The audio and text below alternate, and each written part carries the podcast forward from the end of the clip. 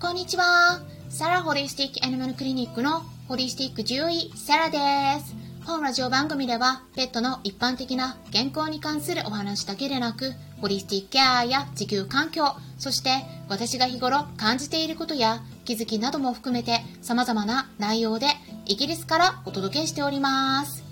さて、皆さん、いかがお過ごしでしょうか？今週もですね、イベントがあるんですよっていうかもう明日になりましたよ。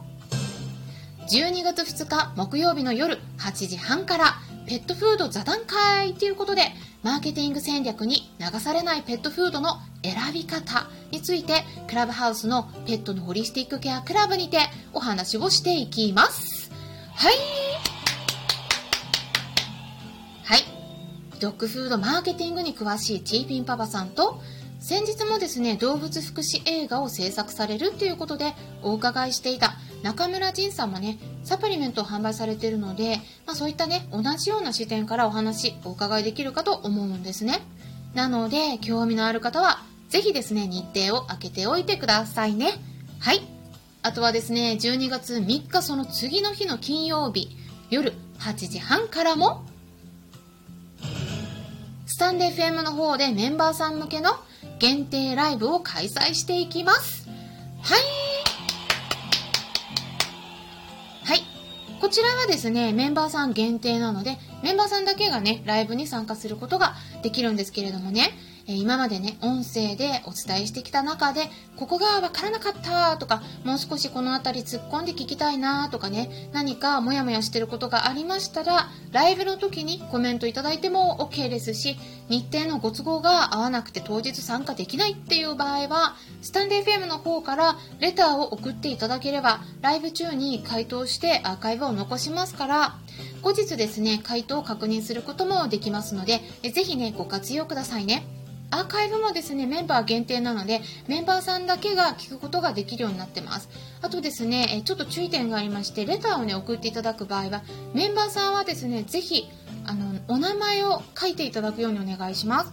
えお名前は本名じゃなくて大丈夫ですのでねスタンデー FM のアカウントに、えー、作ってる名前の方ですね、えー、レターのところに記入していただかないとねどなたが送ってくださったのかがねわからないんですね。なので名前もね忘れずに書いていただくようにお願いします。そしたら優先させていただきますのでね。で今回もですねスタンデー FM の方でメンバーさんからご質問いただきました。お名前は読んでいくわからないので今回も控えさせていただきますがいただいた文章をそのまま読み上げていきますね。サラ先生こんにちは。メンバーのまるです。いつも素敵な配信ありがとうございます。毎日聞くことが習慣になっています。ドッグフードから手作り食へ変更する場合どれくらいの期間でどれくらいの量ずつ変更していくのがいいですか？手作り食になるとかなり量が増えます。超大型犬の場合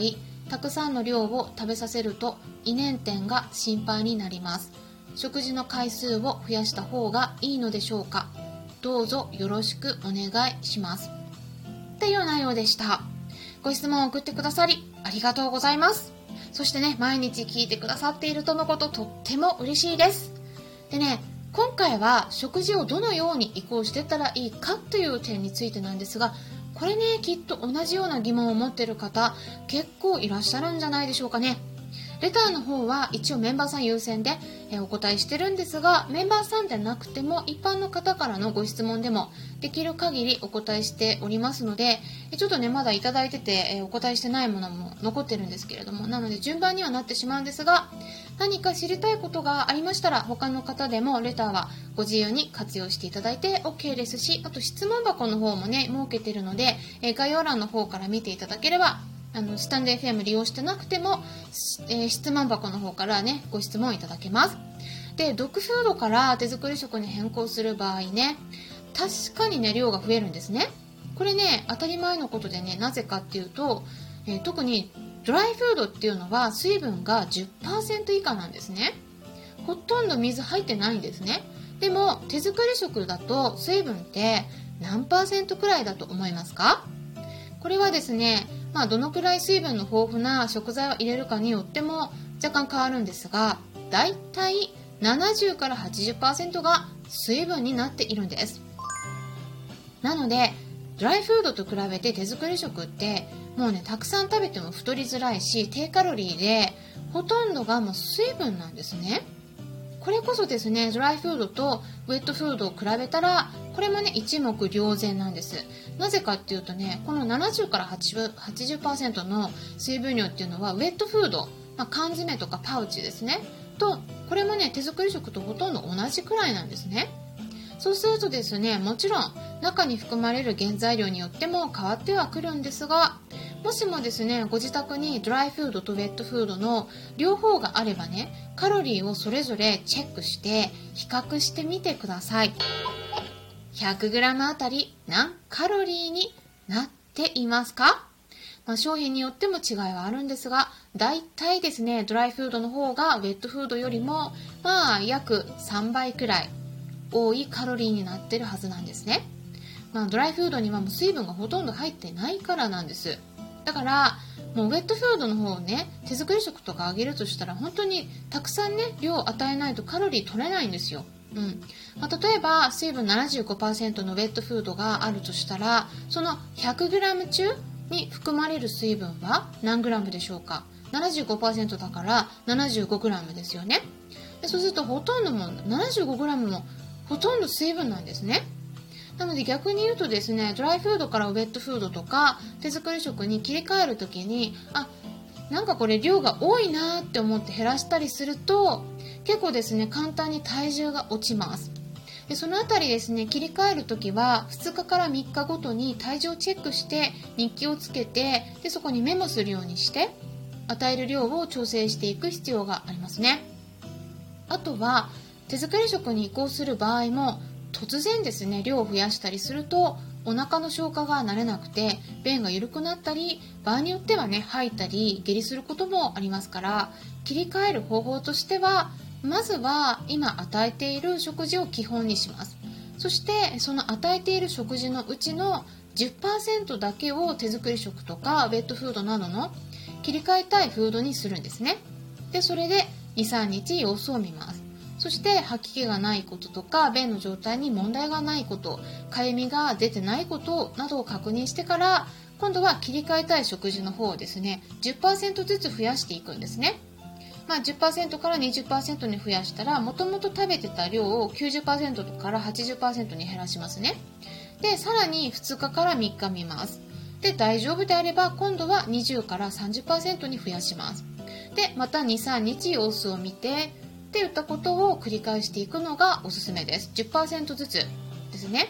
まあ、ただねこの方法で切り替えていくと完全に切り替わるのに、まあ、23日様子を見てっていうのをやるので約、まあ、4週間ぐらいかかるんですね。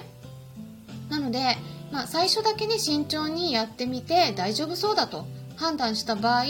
もっとね早く切り替えたい時にはま10%ずつ、まあ、最初やってもねそこから途中から、まあ、20%を増やすとかね、まあ、25%とかちょっと多めに増やすと早めに100%に全部に切り替えることができますね、まあ、その辺りはその子の胃腸の具合がどのくらい敏感なのかで判断していくのがいいです。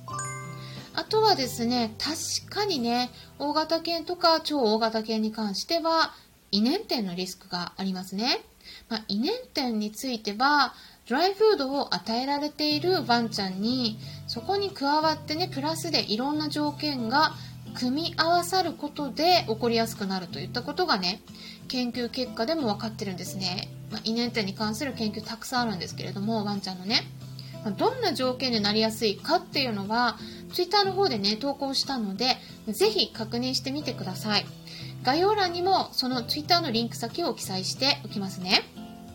で、骨が入ってる場合はね、ちょっとね、切り替えについてはやり方が別になるので、今回ね、骨が入っていない手作り食の場合、そっちに切り替える場合ということでお伝えしてますけれども、まあ、そうするとね、食事の切り替えの時は特にですね、まあ、一般的には食事の回数はね、増やした方がいいです。まあ、1日あたり2回から3回、まあ、胃腸の弱い子の場合は4回にした方が特に大型犬の場合は胃粘点とか胃拡張のリスクを減らせます、まあ、胃拡張ばかりねあの胃粘点ね胃粘点の方ちょっと心配されがちなんですけれども実はですね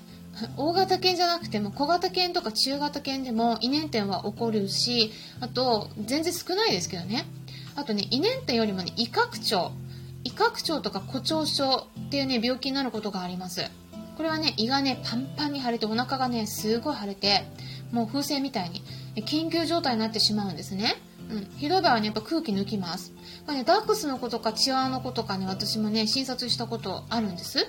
なので、ぜひですね、大型犬だけの病気って思わない方がいいですね。小型犬とか中型犬と一緒に暮らしてる場合でも気をつけてあげてください。はい。重要なのはですね、あの、一気に早食いさせないことです。もうゆっくり落ち着いて食べさせるようにしましょう。え同居のワンちゃんがいる場合はね、特に隣同士にね、お皿を置いてる方すごく多いんですけども、これ良くないんですね。やっぱりね、特にワンちゃんなんかは、隣にね、あの、同居の子がいると 食べられたくないので必死に自分の食べ物を守ろうとして早食いしちゃうんですねだから競わせないようにすることもすごく重要になりますということでね今回はフードから手作り食に変更する場合の注意点について解説していきました。